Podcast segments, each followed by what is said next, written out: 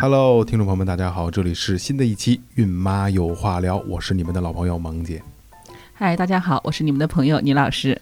还有啊，今天又还是咱们这个这个这个年轻漂亮的这个二胎妈妈高洁又来了啊。大家好，大家好。然后今天这个这个话题啊，还不能在就纯备孕的一胎妈妈能能聊，二胎妈妈才可以聊。